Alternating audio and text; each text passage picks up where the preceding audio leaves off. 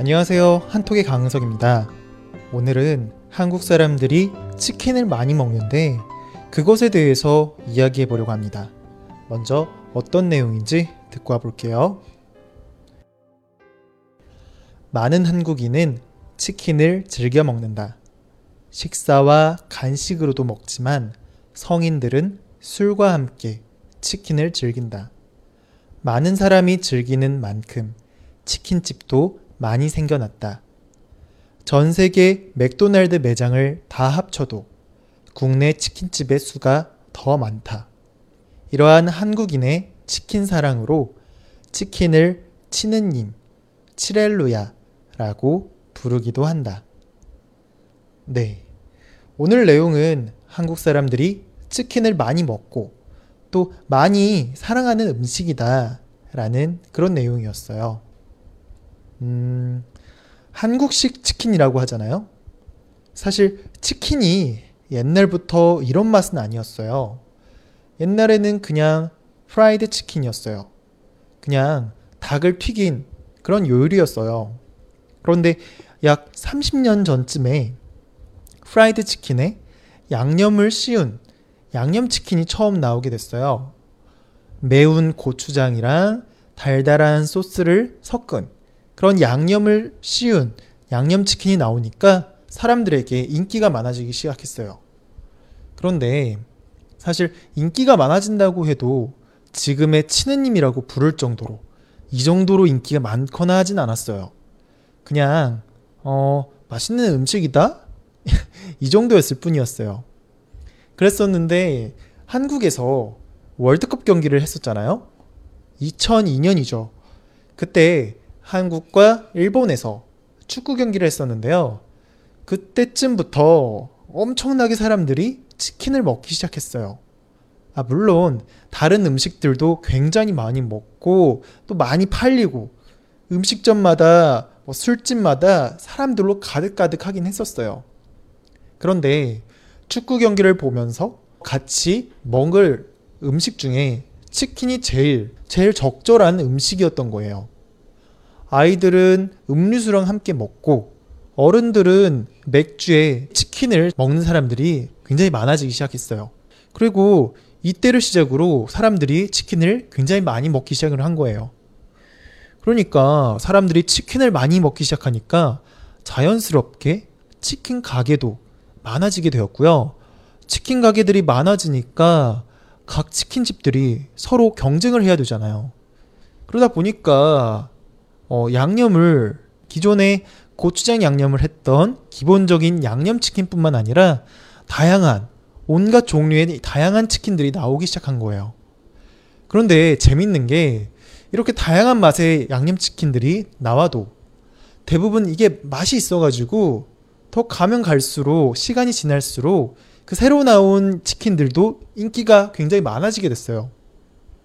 그래서 사람들이 그전에는 한 달에 한 번 정도 치킨을 먹었다면 점점 그 횟수가 많아져서 2주에 한 번이 되고 또 이게 더 많아져서 일주일에 한 번, 심지어는 막 거의 매일 먹는 사람들까지 생기게 됐어요.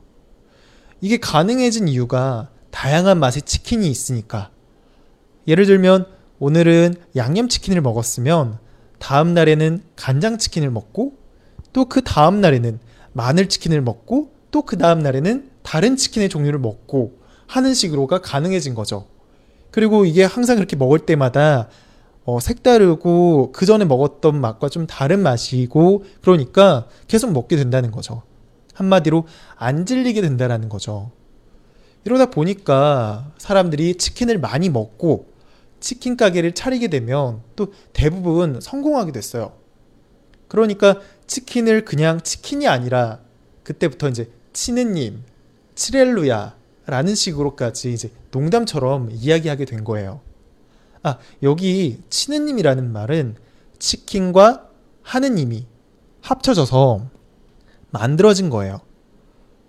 치렐루야는 치킨과 할렐루야가 합쳐져서 만들어진 단어이고요. 네, 좀 재밌는 것 같아요. 음. 뭐 하느님과 할렐루야 둘 다 모두 종교적인 그, 그런 뜻을 가진 용어이긴 해요. 그렇지만 이걸 이제 우스갯소리로 농담식으로 치킨과 함께 사용하게 된 거예요. 그만큼 한국 사람들에게 굉장히 많은 영향을 끼치고 있고 사랑받는 음식이 되었다라는 거죠.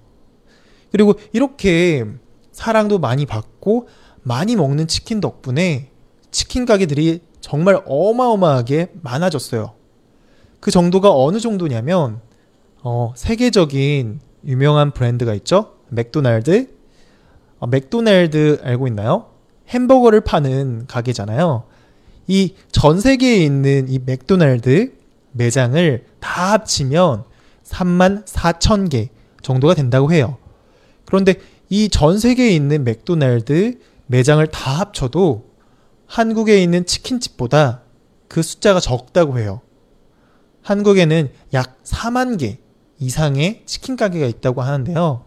음, 굉장히 작은 나라인데도 불구하고 전 세계의 맥도날드 프랜차이즈보다 더 많다니까 좀 사실 저는 실감이 안 나는 것 같긴 해요. 그래도 평소에 지나가다 보면 정말로 치킨 가게가 많이 있긴 하거든요. 네. 오늘 내용은 가벼운 주제로 가지고 와봤는데 이해가 잘 됐나요? 자, 오늘도 마무리하기 전에 반복해서 듣기 연습해야겠죠? 듣기 연습 하고 오도록 할게요. 많은 한국인은 치킨을 즐겨 먹는다. 식사와 간식으로도 먹지만 성인들은 술과 함께 치킨을 즐긴다. 많은 사람이 즐기는 만큼 치킨집도 많이 생겨났다. 전 세계 맥도날드 매장을 다 합쳐도 국내 치킨집의 수가 더 많다. 이러한 한국인의 치킨 사랑으로 치킨을 치느님, 치렐루야라고 부르기도 한다. 많은 한국인은 치킨을 즐겨 먹는다.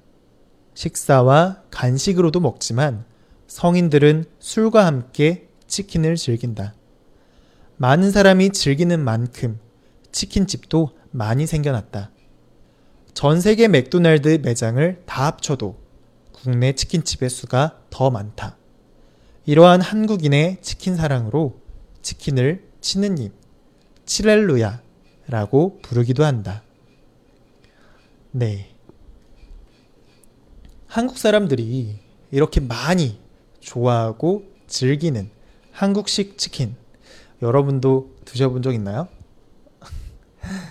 맥주랑도 잘 어울리고 시원한 탄산 음료랑도 잘 어울리는 이 맛있는 치킨을 아직 안 먹어보셨다면 한 번쯤은 먹어보는 것을 추천드리고 싶네요. 어, 왠지 마지막에 이렇게 하니까 광고 같기도 하는데요. 광고는 아니었고요. 네. 저는 오늘 여기까지 하도록 할게요. 네, 저는 또 내일 찾아뵙도록 하겠습니다.